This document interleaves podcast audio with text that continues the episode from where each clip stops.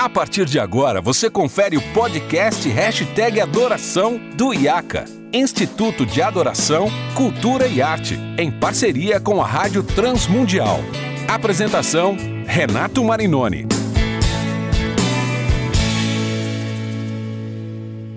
Olá, seja bem-vindo a mais um episódio do podcast Hashtag Adoração. Você já sabe, eu sou Renato Marinoni e esse é o podcast produzido pela Rádio Transmundial e pelo IACA, Instituto de Adoração, Cultura e Arte. A gente fala sobre adoração, liturgia, tecnologia, cultura, arte, tudo que envolve o universo da música, da arte na igreja local. E hoje nós estamos diretamente da edição 2021, totalmente online, do Imersão IACA e com dois convidados muito, muito especiais. Eu recebo aqui, tenho a alegria de receber receber meu querido amigo Rodrigo Bibo, que é apresentador e produtor do maior podcast de teologia do Brasil, o BTcast. O Bibo é teólogo, uh, metido a filósofo, um cara muito bacana, muito atuante nas redes sociais, escritor, uh, lançando agora em breve seu novo livro pela Thomas Nelson e um cara que realmente ama o reino de Deus. Seja bem-vindo, Bibo. E aí, Marinoni, obrigado, cara, pelo convite. Um prazer estar aqui nesse podcast que de vez em quando estou ouvindo. Né? Tu sabe, como produtor de conteúdo, a gente nem sempre tem tempo de ouvir, né? Mas já ouvi alguns episódios, afinal tu traz uns caras muito feras aí, né? Gostaria de morar em São Paulo por conta disso. Uh, parabéns, parabéns pelo teu trabalho, parabéns pelas reflexões que você tem trazido aí no hashtag Adoração, cara. Prazer estar aqui. Obrigado, querido. E nós vamos também trazer para esse papo ele que é youtuber, escritor, pastor, professor, pai. E eu fico me perguntando, Bibi, como que esse cara arranja tanto tempo? Eu acho que o dia dele é diferente do nosso. Tem algum, algum aplicativo coreano que ele multiplica as horas dele porque não é possível. Querido Paulo On. Paulo, seja muito bem-vindo. Renato, muito prazer. É bom estar com vocês aqui no, na Imersão IACA e nesse podcast, junto com meu amigo Rodrigo Bibo, né? Uh, nesse papo aí que vai render bastante. E quanto ao horário, eu não sei, cara. É, é milagre, é um milagre da multiplicação que acontece todos os dias aqui. É isso aí, muito legal. A gente acabou de ouvir uma palestra do Bibo e eu botei o Bibo no. Eu brinco, né? Eu até coloquei no meu Instagram que todo ano a Imersão IACA tem um convidado polêmico. E essa vaga sempre preocupava, quem já esteve nas outras edições, pelo Zé Bruno. O Zé Bruno todo ano arranja uma polêmica e um jeito de, de falar, ó, vou fazer pra você não me chamar. Ele fala isso toda vez de brincadeira, ele fala, você tem polêmica pra você não me chamar mais na próxima edição. Mas eu não desisto, esse ano deu uma folga para ele e coloquei o Bibo na fogueira, né, para falar sobre o cristão e as pautas bombas. E vocês que estão muito atuantes na internet, eu gostaria que a gente conversasse um pouco sobre isso. E depois eu vou fazer sua primeira pergunta e depois abrir nossos participantes. Lembrando a quem nos assiste e nos ouve que nós estamos aqui com 55 líderes de louvor de 11 estados do Brasil, de muitas igrejas diferentes,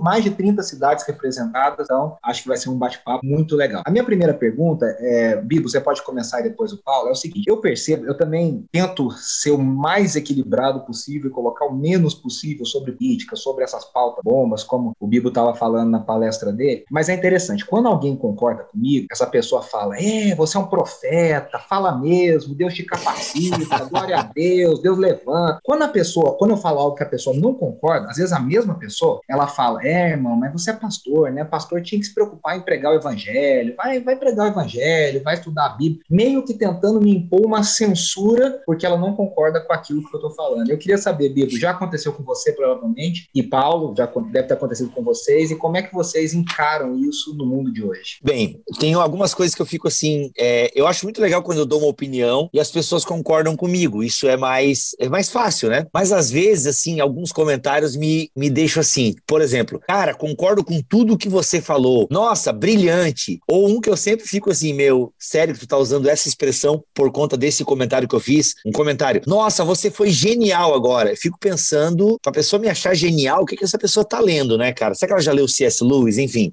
Ah, então, esse comentário um pouco me assustam, sabe? Tipo, nossa, genial, concordo com tudo que você diz. Isso me dá um pouco de medo, assim, quando a pessoa concorda com tudo que eu disse. E é claro, a gente está falando na internet, na internet tem uma miríade de pessoas, né? Dependendo o tanto de seguidor que você tem, é, é pode realmente a, a muitas pessoas concordarem com o que você está falando, ou às vezes é, nós que somos de certa forma aí influenciadores, a gente acaba muitas vezes organizando a cabeça das pessoas. Eu penso que o nosso papel enquanto podcasters uh, e youtubers e por aí vai, é a gente ajuda as pessoas a organizarem os pensamentos é aquela delas, história, né? né, É aquela história que a pessoa fala assim, puxa, você falou o que eu queria falar e eu não sabia como, né? Exatamente isso. Agora, a contrapartida é isso, né? As pessoas, elas não estão preparadas para discordância. Nós criamos também na internet essas bolhas, essa barreira. Então, por exemplo, eu ouço muito isso. Pô, Bibo, é sério que você está falando isso, cara, do Bolsonaro, né? Por exemplo, eu falo às vezes do Bolsonaro porque ele é o presidente em exercício, só por isso, entende? E aí a galera, pô, mano, fica só na teologia. Nossa, demais eu já ouvi isso, né? Cara, fica só na teologia. Então, e às vezes eu penso mesmo, é, cara, acho que eu devo ficar só na teologia mesmo, porque olha, falar do governo não vai mudar nada mesmo. Então, enfim, às vezes eu até levo, eu levo em consideração o comentário. É claro que eu, que eu acho que o comentário é bem babaca, né? Uh, eu não levo em consideração pelo comentário em si, porque a pessoa está sendo bem babaca, na minha opinião. Então, assim, eu acho um comentário extremamente deselegante, porque só porque eu não concordo com a pessoa em relação a, ao Bolsonaro, então agora eu devo ficar só na teologia. Então, para terminar minha resposta, eu penso que a pessoa tem que ter a liberdade de falar o que ela quiser nas redes sociais e as pessoas têm que estar preparadas para ver aquilo que é, que é diferente o que é contraditório do ponto de vista dela e aceitar. Por exemplo, tem pessoas que eu gosto muito em determinada área, mas quando ela abre a boca para falar de outra coisa, nossa, me dá uma preguiça, me dá uma tristeza, né? Tem um cantor, já que a hashtag é adoração aqui, tem um cantor que eu deixei de seguir nas redes sociais, então assim, eu amo ele, eu amo as músicas dele. Nossa, mas nas redes sociais ele é tão infantil, tão infantil, que eu falo, nossa, eu não tenho paciência para isso não, cara. E aí agora, né, vem os as pautas bombas bombas. Aí ele dá umas opiniões sobre as pautas bombas que eu falo: nossa, continua cantando, irmão. Aí eu faço o comentário babaca. A diferença é que eu faço para mim, entende? Porque eu tenho o direito de achar aquela postura dele, nossa, que postura lamentável. Mas eu não vou lá comentar, ô fulano, só canta. Não, cara, deixa o cara dar a opinião dele, deixa ele fazer as coisas dele na rede social dele, entendeu? Eu continuo admirando a música dele. E por quê? Porque eu queria essa maturidade, entendeu? É isso aí. Isso é, saber separar as coisas é muito. Claro. O ideal ideal seria que eu não achasse ele infantil e imaturo, mas ou que é a opinião dele né? ser. Ah, mas eu sou um filho de Adão, né, mano? Então. É isso aí. E você, Paulo? O Paulo é um cara muito mais educado que a gente, muito mais zen, mas, Paulo, tem certeza que já aconteceu com você. Como é que você se pauta e como que você encara quando recebe esse tipo de comentário? Acontece com muita frequência, né? Principalmente quando a gente vai emitir algum tipo de opinião relacionado justamente a essas pautas bomba que o Bibo mencionou algumas delas, né? Todo dia tem pauta bomba, né? E se você fica ausente no Twitter durante mais ou menos uma semana, semana, você fica até desatualizado e o ciclo já rodou umas sete vezes e você já não consegue mais acompanhar. Mas é, eu acho que em casos normais, né, a gente não teria muito problema com isso. Então, por causa desse período de hipersensibilidade, qualquer opinião gera margem para discussão. Lógico, eu tenho minhas redes sociais e às vezes eu comento alguma coisa ou publico alguma coisa, às vezes debochando de alguma situação, e sempre tem aqueles irmãos que fazem questão de responder a tudo que você você publica como se, em primeiro lugar, a sua opinião fosse uma opinião relevante. Eu não acho que a minha opinião seja relevante, muito pelo contrário, a minha opinião vale muito pouco, principalmente para mim, né? Imagina para os outros.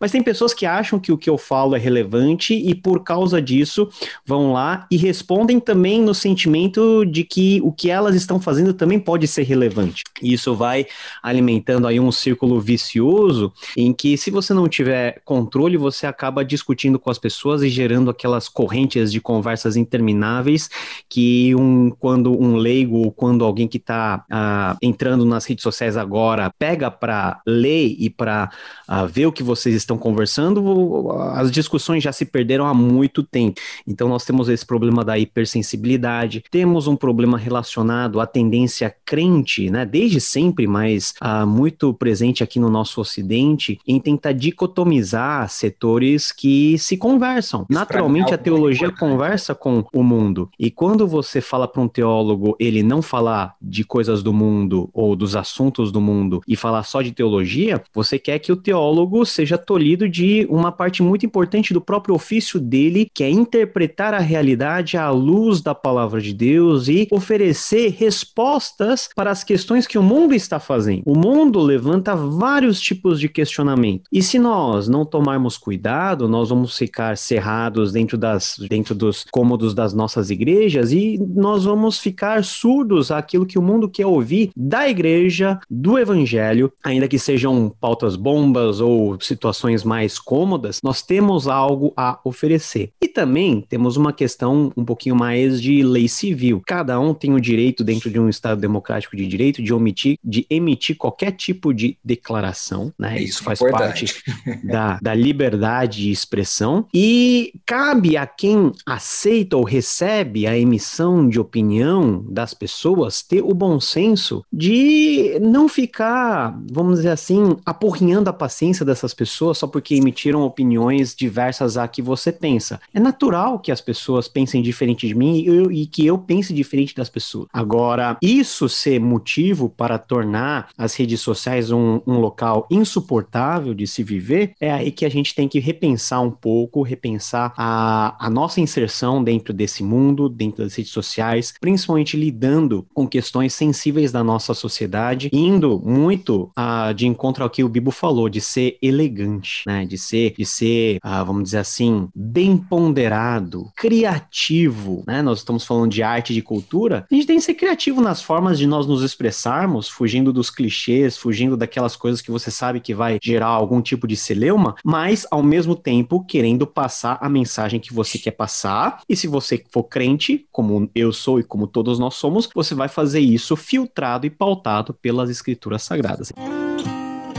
Sábios ajuntando posses, sábios controlando os céus, sábios sempre donos desse mundo,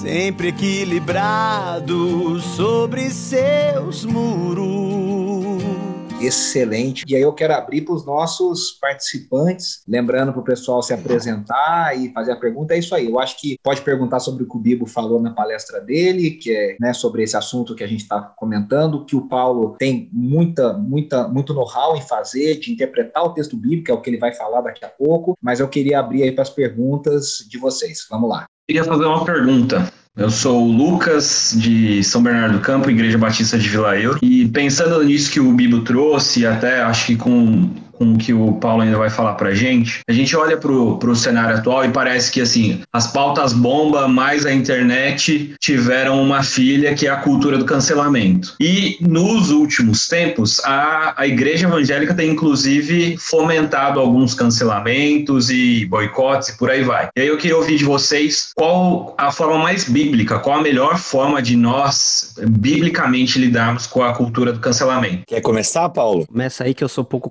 cancelado. Você quer mais, você começa. Cara, cultura do cancelamento e boicote talvez sejam coisas um pouco, um pouco distintas, né? Ainda que sejam semelhantes. Assim, esse negócio da cultura do cancelamento não condiz, né, com Cristo. Já pensou Cristo cancelando aqueles que, que falam besteira, aqueles que fizeram erro, né? Cristo não cancelou a gente. Gente, a cultura do cancelamento é uma coisa tão boba, porque assim, tem gente sendo cancelada na internet por besteiras que falou em 2012. Vou dar um exemplo. Racismo, racismo é uma coisa absurda. Ninguém nega que o racismo é uma coisa feia, é um, é um comportamento é, horroroso. Agora, você de repente pega um tweet de alguém famoso de 2012 que ele fez um comentário racista. E aí, de repente, o cara já mudou de opinião, entendeu? O cara já evoluiu como ser humano e ele é cancelado por, uma, por um tweet dele de 2012, entende? Ele estava errado em 2012, mas você já acompanhou o cara, aí o cara deu um. Vou dar um exemplo assim. Ah, o cara, ele foi, ele sonegou imposto. Fulano de tal sonegou imposto. E aí ele caiu na boca do povo. Aí, de repente, a mídia, ela tem, ela começa a cavar a vida do cara para achar defeito do cara, para achar. Ou se você pega um ministro evangélico, né, que foi agora aí nomeado ministro evangélico, a mídia vai convocar a vida online desse cara e aí vai achar a declaração do cara lá de 4, 5 anos atrás e aí começa um processo de cancelamento com o cara, enfim, seja um famoso que falou uma besteira, seja um evangélico que falou alguma posição anos atrás. A cultura do cancelamento, ela não tem a ver com o cristão porque o cristão acredita em mudança de mente. O cristão acredita em metanoia, o cristão acredita em transformação. Nós cristãos não podemos cair no que eu chamo de congelamento social, sabe? É como as pessoas que me encontram na rua, às vezes aqui na minha cidade, falam assim: "Ô, oh, tu é polêmico, né, cara?". Então, quando a pessoa olha para mim e diz que eu sou polêmico, ela tá com o Bibo de quatro anos atrás. Hoje eu congrego numa igreja que eu já critiquei há uns oito anos atrás, uma igreja chamada Onda Dura. Há oito anos atrás eu era crítico da Onda Dura, criticava mesmo e falava e criticava e tal. Tem pessoas que estão com um nó na cabeça porque eu tô na Onda Dura, mas são pessoas que lembram de mim, entendeu? Lá de oito anos atrás, de 2014. E congelaram sabe? aquela imagem sua, né? Você não tem direito de mudar. Justamente. Então, é por isso que a cultura do cancelamento ela é, ela é idiota. Por quê? Digamos que uma pessoa falou uma besteira agora, 2021. Então a gente cancela essa pessoa. Tá, e se ela se arrependeu? É claro que muito arrependimento de famoso é, na verdade, aí estratégia de marketing para não manchar a imagem e tal. Mas e se a é, pessoa se arrependeu mesmo de ter feito o um comentário, né, racista ou homofóbico e por aí vai? A gente acha que a cultura do cancelamento não tem a ver com o evangelho. É, se me permite uma intervenção, ah, é, mano, tu tá caminhando, no... tu não pode, tu tem que continuar fazendo exercício, irmão. Pô.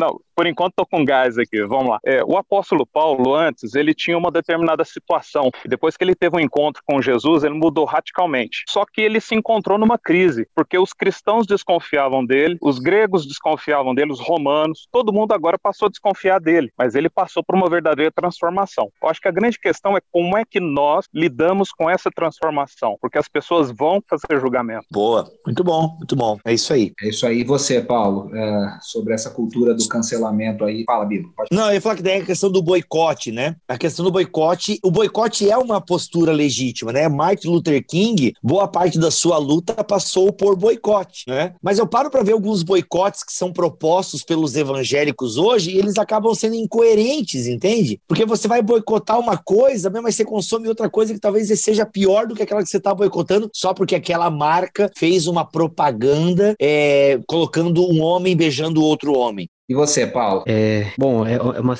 é uma situação muito sensível, né? Que muitas pessoas estão envolvidas. E para você ver que é, esse é um dilema muito, muito importante, principalmente na nossa vida imergida em redes sociais, nós lidamos com avatares, né? Nós não lidamos com pessoas. E quando nós cancelamos uma pessoa, nós não temos a ideia de, da, da, do espectro ou da consequência desse cancelamento, não somente no perfil público dessa pessoa, que pode ser ser bloqueada ou cancelada, mas em todo, em tudo que acontece na sua vida particular, na sua família, você demora décadas para construir uma reputação e você precisa de segundos para destruir essa mesma reputação. É lógico que nós morremos pela boca, né? Principalmente pelo teclado hoje em dia, nós podemos emitir coisas que você no calor da situação você faz ou você faz por maldade mesmo, mas o efeito é o mesmo e nós precisamos ter maneiras de lidar com isso de uma, de uma forma bíblica, né? Porque ah, o Novo Testamento nos ensina que nós devemos aprender a pagar o mal com o bem. E quando se diz que nós pagamos o mal com o bem, não quer dizer que nós somos chamados a sermos, sabe, pessoas é, totalmente é, bobas ou ingênuas ou pessoas que são, são idiotizadas, mas até nas nossas formas de crítica, nós expressarmos a bondade de Deus Deus e emularmos o amor de Cristo e fazermos com que esse amor, ainda que traduzido por vezes por declarações fortes, contundentes, uh, seguidos por boicotes, às vezes, isso tudo é legítimo, mas o grande problema é a motivação que nos leva a fazer essas coisas. Então,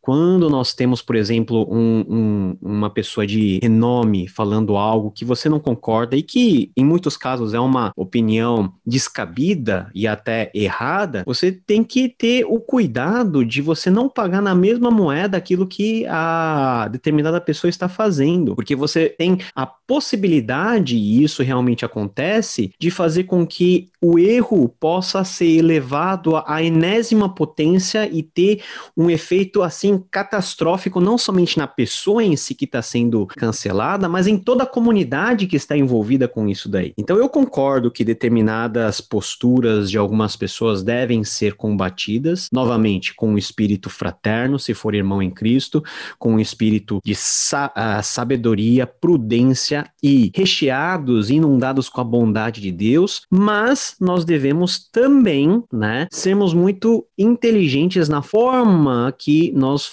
nós fazemos isso, porque hoje eu posso cancelar e amanhã eu vou ser cancelado. E como que eu vou lidar com essa situação? Então, o pau que bate em Chico bate em Francisco também. Todos nós estamos, é, assim, vulneráveis a erros. Todos nós, todos nós. E calha de você, num mau momento, fazer alguma coisa errada, e isso vai estar tá nos holofortes, principalmente para você que é um desses uh, ferrenhos é, cavaleiros templários das redes sociais que não, que não suportam ver um erro, né, na, nas redes sociais que você já cai matando. Tem que fazer que nem Jesus mandou fazer, né? Se você tem um, se você tem um irmão que tem um cisco no olho, você primeiro tira a trave que está no seu para poder ajudá-lo, né? Paulo, então é, é, é sensível isso daí. Pessoal, para a gente fazer uma última pergunta, quem gostaria e aí a gente vai é, caminhando aqui para o encerramento desse episódio do hashtag Adoração. Quem gostaria de fazer a próxima? Eu gostaria de perguntar. Vai lá, Jefferson, manda bala. Ah, vocês aí, vocês dois, né, que tem grande audiência, ah, eu, eu tenho uma, um pensamento de que hoje em dia, apesar da grande possibilidade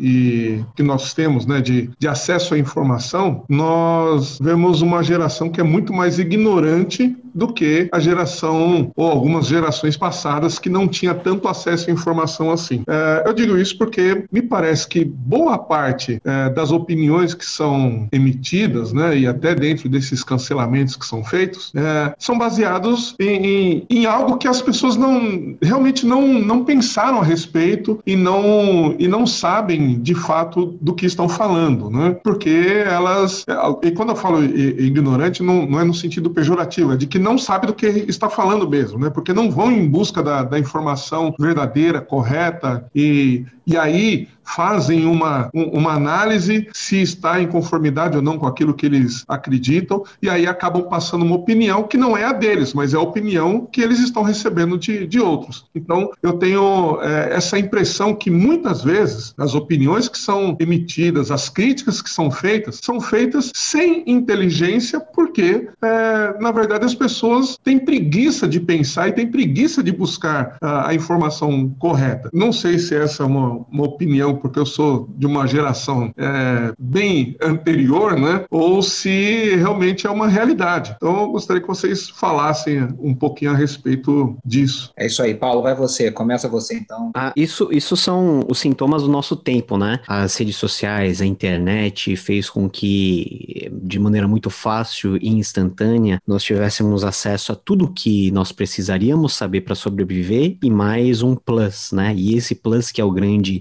segredo e é o grande problema. Uh, a gente tem muita informação e se nós tivéssemos informação de qualidade uh, nessa quantidade, o problema não seria tão grande assim. Mas as informações vêm de todas as fontes possíveis, as verificáveis, as não verificáveis, as celestes e as demoníacas, inclusive. Não fica muito difícil para aquelas pessoas que estão na frente de um computador e querem saber sobre alguma coisa, terem a certeza de que aquilo que ela está consumindo como informação vem de uma fonte segura, tá? Isso é difícil para o leigo, isso também é complicado para aqueles que são especialistas nas mais variadas áreas. Os grandes problemas que nós estamos vivendo em termos de, de, de bateção de cabeça nas, nos, nas esferas políticas com relação ao entendimento sobre vacina, sobre medicamento, é fruto disso daí, né? É, são opiniões que se misturam em um mundo de, de, de discussão e algumas delas pautadas em ciência e outras outras em teorias da conspiração. E agora, como você, como eu, na ponta da linha, podemos saber se algo é verídico, factual, científico, testado e outra coisa que é só lenda? É muito difícil. Outra dica que eu posso dar em relação a isso é no sentido de você agora emitir certas opiniões, é simples, é algo que eu procuro fazer. Não opine sobre assunto que você não domina. Porque muitas pessoas opinando sobre assuntos que essas pessoas não dominam faz com que, no mundaréu de barulho gerado na internet, os especialistas sejam os últimos a serem consultados e ouvidos. E nós podemos sim expressar as nossas opiniões, mas se essas opiniões estiverem pautadas no nosso conhecimento e no nosso campo de domínio, aí sim essas opiniões que constitucionalmente eu tenho direito de emitir podem não somente exercer esse direito civil e legal, mas também ser instrumento Brasil na nossa perspectiva cristã, de abençoar o outro, porque você vai estar tá falando aquilo que é da sua expertise, aquilo que faz parte do âmbito da verdade, e aquilo que realmente pode levar outra pessoa à edificação e, em casos sensíveis, à própria vida e à segurança dessa vida. É isso aí. Bom, não, resumidamente, eu diria o seguinte: é, realmente existe um excesso de informação e isso não diminuiu a ignorância. Isso é fato, porque as pessoas elas são esponjas e não aprenderam aprenderam a ser peneiras. A verdade é essa. Pessoas não aprenderam a ser peneiras, a fazer, a peneirar as informações. Então, esse excesso de informação, tem vários sociólogos que discutem esse tipo de coisa. Elas, no fundo, fazem mal, porque a gente não consegue, a gente não dá conta de absorver todas essas informações. Então, realmente, a gente acaba virando especialista em manchete. A gente só lê a manchete. E, consequentemente, essa nossa superficialidade das notícias do mundo, ela também é arrastada para dentro da igreja e as pessoas também são ignorantes teológicas. As pessoas também elas não querem mais é, é, explicar Deus porque elas cantam na igreja que ninguém explica Deus. Então a, galera canta lá preto no branco tal e ninguém explica Deus, a teologia, não sei o que, a ciência para disfarçar. Então isso causa mesmo uma galera assim que ela quer ficar chapada no espírito, mas ela não quer entender o básico, entendeu? Então a gente tem uma deficiência muito grande. Eu suspeito que a maioria dos evangélicos, né, que se dizem evangélicos, esse boom evangélico que nós temos no Brasil, na verdade são pessoas, são pessoas que possuem crenças, mas não fé. Excelente, eu quero agradecer mais uma vez. Bibo, muito obrigado. Paulo, muito obrigado. A você que nos ouve, vocês que participaram aqui do Imersão IACA com suas perguntas. Lembrando que semana que vem nós estaremos de volta com outro episódio e todo o conteúdo da Rádio Transmundial está disponível lá em transmundial.org.br. Rapidinho, Bibo, como é que o pessoal pode te seguir nas redes sociais? Arroba Bibotalk e o nosso site bibotalk.com. E tá tudo lá, né? O BTcast, todos os. São mais de quantos, são quantos episódios? Episódios atualmente, Vitor? Mais de 380 episódios. Excelente, muito conteúdo. E você, Paulo, Valeu. como é que o pessoal pode te seguir? Você pode procurar no Google Paulo One, você vai encontrar todas as minhas redes e também acessar o podcast Contexto, Contexto, preposição com M mesmo, Contexto, que faz parte aí da grande família do Bibotalk, seu podcast de exegese bíblica. É isso aí, muito obrigado. A gente volta semana que vem com mais um episódio hashtag Adoração.